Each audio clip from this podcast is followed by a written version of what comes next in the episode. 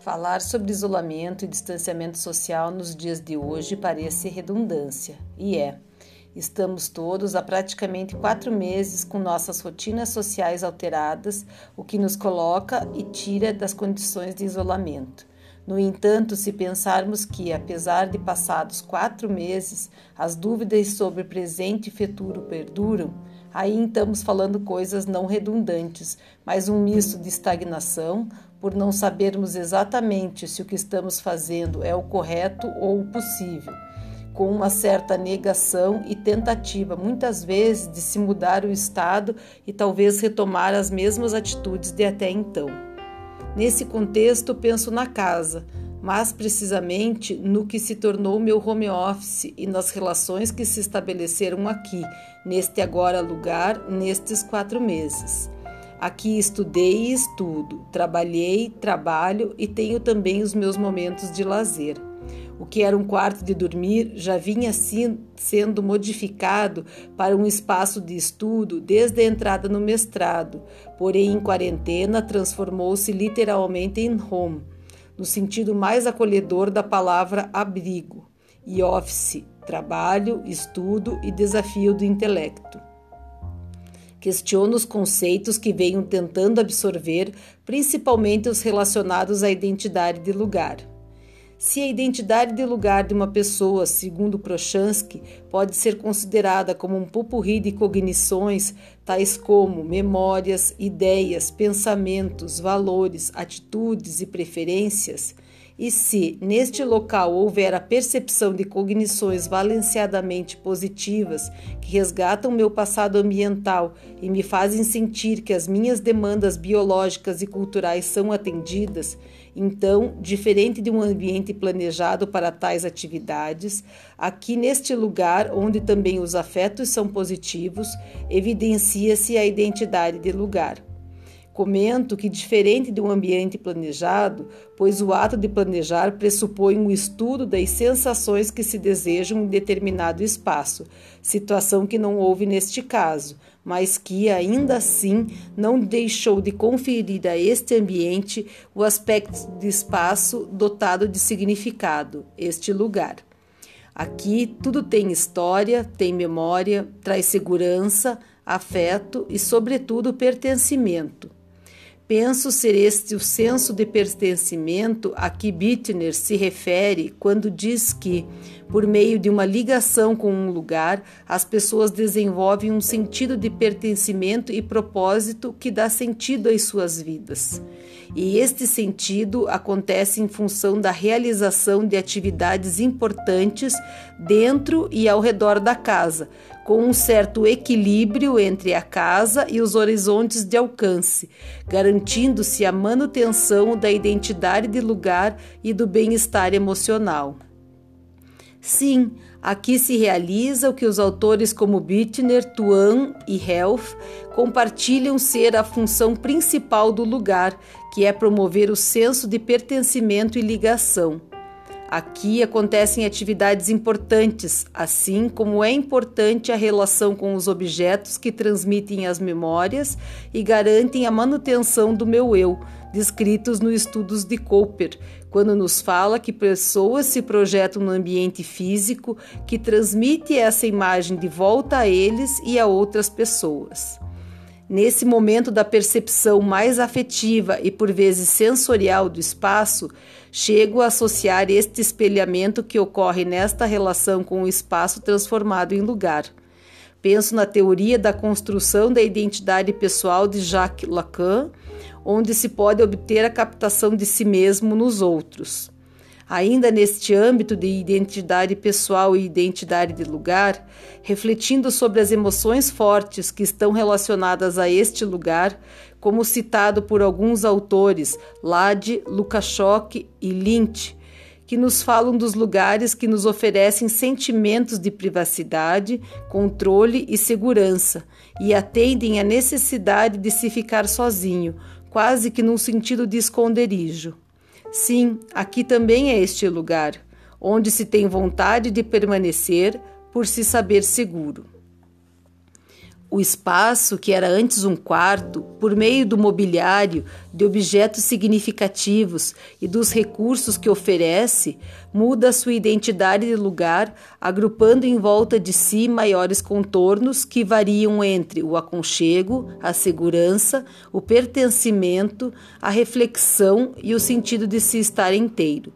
A cada novo texto ou nova apresentação, o espaço amplia-se para acomodar este novo conhecimento e as novas cognições que são imediatamente ativadas nos tempos de isolamento. Novas formas de interação, nova forma de administração de tempo e de domínio tecnológico, entre outras que precisaram ser lançadas em caráter de urgência. Se é verdade que o indivíduo altera o espaço físico e este, por sua vez, altera as estruturas cognitivas e os padrões de comportamento da pessoa, conforme descrito em Malgrave, aqui se evidencia exatamente esta situação. A cada texto, a cada reflexão, o espaço torna-se mais receptivo o espaço torna-se mais receptivo e cúmplice do estudo, assim como o conhecimento faz com que o cérebro não mais se permita pensar dentro dos mesmos parâmetros. Então, neste caso, as estruturas genéticas e cognitivas são desafiadas a prestarem o seu melhor desempenho. Continuo a análise afetiva do espaço que habito nesta quarentena sobre as novas lentes apresentadas por diversos autores que me fizeram companhia neste momento de isolamento. Modestamente, concordo com Corpella quando este nos explica ser a identidade de lugar um conjunto de configurações de cognições e partes do ambiente físico por meio dos quais, de forma consciente ou inconsciente, o indivíduo, no caso eu, regula seu senso de manutenção de si mesmo. Ao estar aqui, neste lugar, eu alimento meu acervo pessoal, renovo os meus pensamentos e também minha forma de interação com as pessoas e com os grupos que participo. E isso dialoga diretamente com a teoria cognitiva da personalidade de Epstein, que nos diz sobre a necessidade de maximizar a relação prazer-dor a necessidade de manter um sistema conceitual coerente e a necessidade de manter um nível favorável de autoestima. Recordo de ter lido no artigo de Corpella sobre Sabin, que defende a autoconstrução do eu a partir de uma narração coerente de si mesmo a forma como eu me vejo e como os outros me veem, e novamente recordo de autores como Swan, alegando que as pessoas utilizam-se de sinais e símbolos que garantem suas interações.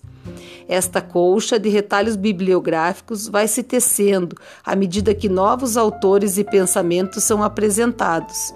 E como tudo isso acontece aqui, neste lugar em que eu já sou parte e ele parte de mim, é que o aprendizado acontece.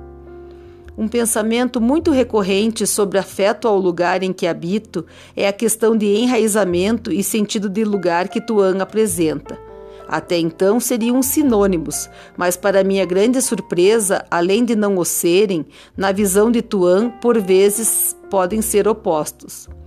Tuan alega que o enraizamento significa estar em casa, de uma forma inconsciente, segura e confortável em lugar específico enquanto que o senso de lugar implica em se manter uma certa distância entre o eu e o lugar, para que este eu possa apreciar o lugar. No texto de Prochansky e Herol, os autores mencionam Tuan, alegando que, para ele, o sentido de lugar seria impossível nas sociedades contemporâneas, uma vez que, pelo estilo de vida que os indivíduos desta sociedade adotam, dificilmente há tempo para o distanciamento e para a reflexão sobre características e qualidades do lugar. Trago essas afirmações novamente para o meu momento presente e penso, ao contrário do que afirma o autor, se neste período atípico seria possível ter-se os dois conceitos atuando ao mesmo tempo. O enraizamento que me permite estar em casa como parte deste ambiente, mas por outro lado, o de sentido de lugar, que me permite ver este espaço com o distanciamento necessário para poder perceber suas características valenciadamente positivas e a elas nutrir uma relação de afeto com esse espaço. Alguns poderão dizer ser precipitado fazer uma leitura deste momento, mas, como sujeitos da ação, em tempo real, a leitura é nua e crua, sem as interferências da memória, que por vezes adapta as situações conforme as emoções a elas relacionadas. Certamente, em um futuro, quando tivermos ultrapassado as dúvidas de antídotos contra o mal que nos afeta neste momento, poderemos ter clareza das implicações que esse período nos trouxe. No entanto, um dos maiores legados deste momento acredito ser a observação dos fatos, dos espaços, das pessoas. Observação pura, simples, mas principalmente observação-percepção. O que representa cada coisa neste contexto, o que deve ficar e o que deve ir.